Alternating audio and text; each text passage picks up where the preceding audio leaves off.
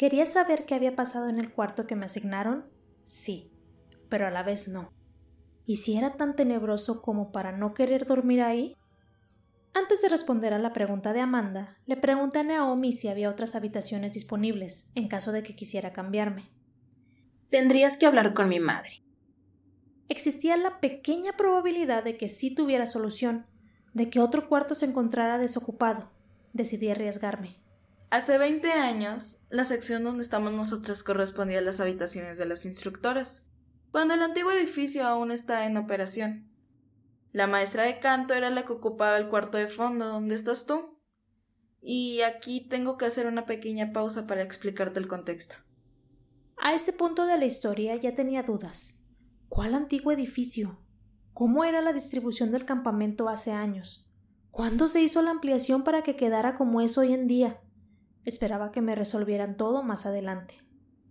No necesitas explicarle tanto. Solo ve al grano. ¿Qué más da lo demás?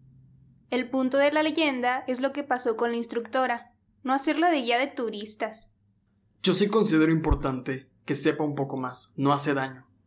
Pues hagan lo que quieran entonces. Yo me voy. Nos vemos mañana. Yo me voy con Liliana. Ustedes quédense aquí si quieren. Tras la partida de Liliana y Naomi, Amanda prosiguió. Antes de que el campamento estuviera como hoy en día, las instalaciones se encontraban más adentro del bosque en lo que ahora se conoce como la sección prohibida. Se supone que van a demolerla para construir un hotel, al estilo de Grossinger, en las montañas de Catskill. ¿Ha sido? Es un lugar precioso. El mejor hotel que he visitado hasta ahora tiene demasiadas cosas por hacer. Ojalá nunca cierre. Nunca había ido al sitio que describían. Aún así me imaginaba un lugar espectacular, puesto que ellos solían ir a destinos asombrosos durante las vacaciones. Bueno, el punto es que durante esa noche de 1953, era la noche antes del gran estreno de la obra de teatro, todos estaban concentrados en la sección prohibida, festejando en una gran fiesta, cuando la instructora, sin decir nada, salió corriendo y... y... Tú termina la historia, Javier. Yo no lo puedo decir. Centré mi vista en Javier, cada vez me sentía más interesada a la vez que mortificada. Personas relatan haber visto una figura, un hombre, vestido de negro con un pasamontañas que rondaba el lugar. Como la obra de teatro de ese año tenía un personaje así, pensaron que quizás era alguien tan emocionado que ya estaba vestido con el vestuario del día siguiente. El timbre del cierre de la cafetería sonó. Los otros alumnos empezaron a levantarse uno a uno y el sitio se fue quedando solo. Javier continuó la historia. Al amanecer, fueron a buscar a la instructora para el calentamiento vocal, pero la encontraron muerta en el baño de su cuarto. Tenía una puñalada en el pecho. Dijeron que todas sus pertenencias estaban en el lugar. No era que hubiese frustrado un robo y terminó así. Más bien el asesino lo que quería era matarla. Muchachos, no deberían de estar contando esa historia, no aquí ni ahora. Es que nuestra compañera Rebeca fue asignada en ese cuarto. Nos dijo que escuchaba ruidos. Por eso le dijimos qué pasó ahí.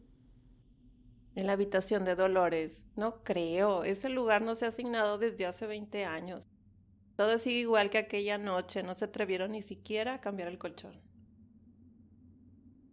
¿Usted cómo sabe eso? Porque trabajo aquí desde hace 25 años. Yo estuve la noche en que murió. La confesión nos impactó a todos. Entonces no era una leyenda, no era algo que contaban para atraer a los amantes de lo paranormal. Era verdad que alguien murió ahí. ¿Por qué el campamento era tan exitoso? Es difícil pensar que alguien envía a sus hijos a un sitio donde matan gente. Mi mente no lo procesaba. ¿Qué pasó esa noche?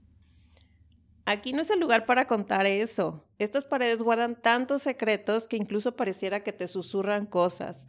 No es sitio seguro. Si quieren saber, vayan a verme a mi cuarto. Está en el último piso del edificio de mujeres. Tiene un letrero que dice cocinera. Después de aquella macabra confesión, nos levantamos de la mesa para retirarnos. Amanda y Javier se fueron tan rápido que pareció que huían de mí. De alguna forma me quedé atrás. Caminé hasta mi cuarto. Estuve unos segundos afuera. Dudaba si lo mejor era entrar o no. Suspiré. Me armé de valor, giré la perilla, entré. La luz del interior era tenue, apenas se hacía visibles las cosas. No sabía si sentarme en la cama sería la mejor idea hasta que escuché el canto. La voz de una mujer cantaba una canción que no había escuchado antes. Escuché unos segundos. ¿De dónde provenía la voz? Salí del cuarto, me asomé a los alrededores. Nadie. La melodía que provenía dentro de mi habitación poco a poco me arrulló hasta quedarme dormida. Al día siguiente, en la inauguración, hubo un pequeño número musical. Nos presentaron a los instructores. La señora Pamela dio unas palabras y todos desayunamos juntos para después acudir a las clases que nos correspondían. Dentro del teatro fueron llegando uno a uno los alumnos. Veían su nombre en una lista y se iban al salón de música o se quedaban en las butacas. Según mis cuentas éramos alrededor de 25 alumnos en teatro, quizás otros 25 en música, y de deportes no estoy segura. Pudiera ser que una cantidad similar. Una vez que todos estuvimos sentados, el instructor de teatro se paró en medio del escenario y habló. Buenos días. Para los que ya saben cómo me llamo, qué bien. Para los que no saben mi nombre, es Pedro. Los murmullos comenzaron a sonar. Yo no entendía el motivo. Silencio, por favor. Comenzaremos con un ejercicio clásico. Todos levántense de las butacas y formen un círculo en el escenario. La clase siguió sin más preámbulos. Durante aquellos primeros días no ocurrieron más novedades. Más bien era nuestra preparación para las audiciones de la obra de teatro de ese verano, la cual seguía siendo secreta. Se suponía que la anunciarían el viernes, las audiciones serían el domingo y el lunes comenzaríamos a trabajar en ella. El miércoles, durante la cena, Naomi nos dijo que debíamos reunirnos en la zona prohibida. Quería contarnos algo. Nos vemos a medianoche. Después de cenar, me fui con Amanda para esperar con ella que dieran las doce. Llegada la hora, la seguí hasta el punto de encuentro con los demás, escabulléndonos de la mujer policía. Nos adentramos al bosque, donde pude ver dos construcciones, una frente a la otra, con una serie de cuartos, como si fuera un hotel abandonado. Esta es la zona prohibida, Rebeca, de la que te hablábamos. Más allá de estos edificios está el salón donde tenían la fiesta de aquella noche. La zona quedó abandonada cuando finalizaron la ampliación de los edificios actuales. Bravo, historiador. Gracias por el dato. ¿A quién le importa? Este lugar me da miedo. ¿Pueden recordarme por qué venimos aquí? Por el merodeador. Ayer me escabullí a la oficina de mi madre y encontré más información. ¿Por qué tenemos que estar aquí? Porque es la zona segura. Aquí podemos hablar con tranquilidad sin que nos interrumpan. Amanda tenía razón. El lugar daba miedo. Yo también quería que contaran ya lo que ocurría para irnos de ahí de inmediato, aunque no estaba segura si aquel lugar sería mejor que mi habitación. Esto es grande. Involucra lo que sucedió hace 30 años con Elton. ¿Qué pasó? El primer año vinieron pocos alumnos, solo los hijos selectos de ciertas familias acomodadas. Dentro de ellos, ya sabemos quién. ¿Quién? Pues Elton, idiota. Ya conocemos esa historia. Ya, no interrumpan. Yo también quiero saber. Como les decía, ya saben quién trajo a un chico que le tenía miedo al agua, después de casi morir ahogado. Olivia Berkoff, como acto de caridad, se podría decir que adoptó a un chico, quien llegó a ser el mejor amigo de su hijo. Patricio Landa. Ah, el merodeador. Amanda, ya, silencio. Bueno, la noche de la desaparición de Elton, este fue a traer un vino espumoso. Como sabemos, lo que omiten es que Patricio se lo encontró. Habló con él. Al parecer, la versión del sacrificio es la verdadera. Ya tenían todo listo, solo necesitaban el cuerpo. Mi teoría es que Patricio va por Elton, sabiendo el motivo de la búsqueda. Advierte a su mejor amigo. Este huye. Cuando se dan cuenta de lo que hizo Patricio, Olivia Berkoff lo expulsa de su vida. Él, desamparado y huérfano, volvía cada año a buscar a su amigo.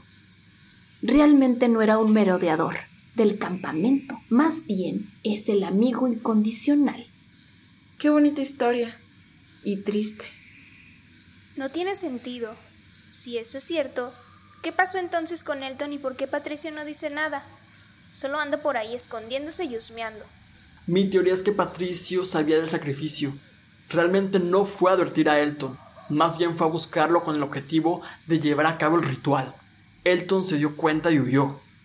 Terminaron asesinando a cualquiera de los invitados, excluyendo a Patricio, quien enojado buscaba la manera de hundir al campamento. Como no ha conseguido pruebas suficientes, vuelve cada año para ello. Bueno, mi teoría es que en verdad sí mataron a Elton durante el primer año. Patricio se encarga de proveer las víctimas para los sacrificios y su objetivo de merodear es buscar la presa perfecta. Si todos dicen su teoría, entonces yo diré la mía. Yo sugiero que Patricio más bien es quien cuida de Pamela. Detiene a cualquiera que se vea sospechoso y no muestra su cara porque quedó deforme después de la culpa por la desaparición de su amigo. Lo que hizo que se consumiera e intentara suicidarse, cortándose la cara. Está bien, tal vez nadie sabremos lo que pasó. El punto es que todo esto es un misterio. ¿Real? ¿No? Además, algo súper importante es cómo terminó Patricio en casa de Olivia. Pues resulta que cuando era un niño sufrió un accidente con su madre. Ambos quedaron en el agua. Ella murió ahogada y a él lo alcanzaron a salvar.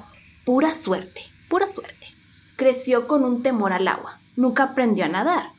Pero si le tenía tanto miedo al agua, ¿cómo es posible que lo vieran hace rato espiando a la chica que retaron a nadar desnuda?